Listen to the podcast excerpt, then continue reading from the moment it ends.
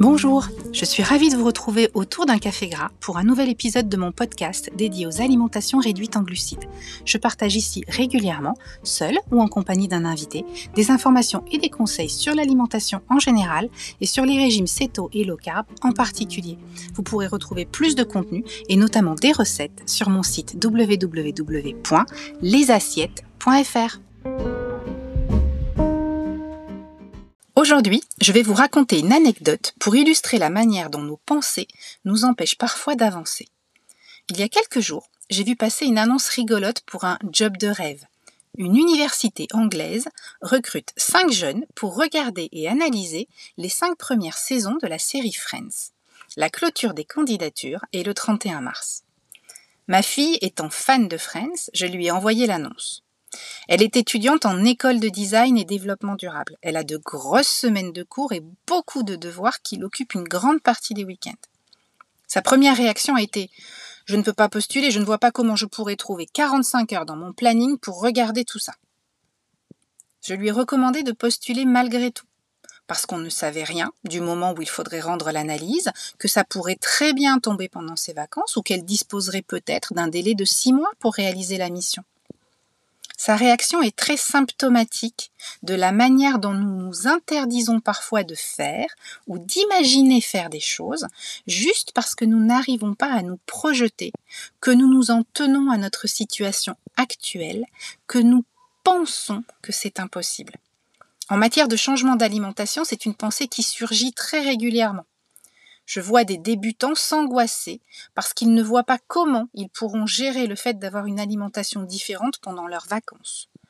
Ou carrément renoncer à entamer ce changement parce qu'il y a telle ou telle occasion, tel voyage prévu et que ça ne servirait à rien de commencer maintenant. Sans parler de ceux qui sont tellement persuadés qu'ils ne pourraient jamais se passer de pain qu'ils n'envisagent même pas d'essayer.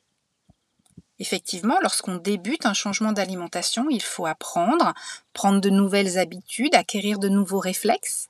Mais pourquoi s'interdire de le faire juste parce qu'on anticipe une difficulté future? D'autant que cette difficulté n'en sera pas forcément une le moment venu.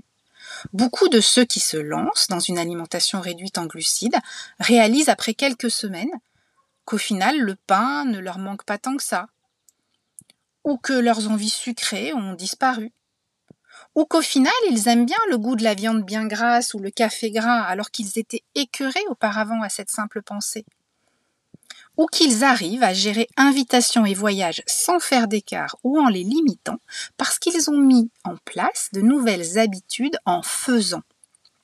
Ce que vous pensez savoir aujourd'hui ne doit pas conditionner ce que vous ferez demain lire des tas de bouquins et des témoignages d'autres personnes, intellectualiser à outrance, faire des plans sur la comète, au final, peut donner lieu à plus de questionnements que de réponses. Et je l'entends souvent dire par les débutants. À force de lire tout et son contraire, ils ont l'impression d'être perdus face à un truc très très compliqué. De la même manière qu'un élève de maternelle trouve sans doute très compliqué le fait d'écrire son nom et son prénom alors que ça devient banal par la suite. Heureusement qu'il ne renonce pas à apprendre à écrire juste parce qu'il pense que c'est compliqué. Arrêtez de penser, agissez. En passant à l'action, vous allez apprendre, vous allez expérimenter par vous-même. Ce n'est qu'en agissant qu'on peut rendre l'impossible possible, pas en ressassant des pensées handicapantes qui vous empêchent de sortir de votre zone de confort et de progresser. En agissant, en faisant, vous allez acquérir des compétences nouvelles, vous allez vous confronter à des situations nouvelles et vos pensées changeront. Ce que vous pensez être impossible aujourd'hui deviendra probablement banal demain. D'ailleurs, Mark Twain le dit très bien et j'adore cette phrase. Ils ne savaient pas que c'était impossible, alors ils l'ont fait. Arrêtez de vous mettre la rate au courbouillon aujourd'hui avec des problèmes qui n'en seront pas demain. Lancez-vous. Vous vous rendrez vite compte que, de la même manière que ça a été possible pour des milliers de gens, adopter une alimentation réduite en glucides est non seulement possible, mais beaucoup plus facile que vous l'imaginez aujourd'hui. C'est la fin de cet épisode. J'ai été ravie de vous retrouver autour d'un café gras. N'hésitez pas à vous abonner au podcast pour être informé de la mise en ligne d'un prochain épisode. Et merci pour votre écoute. À très bientôt.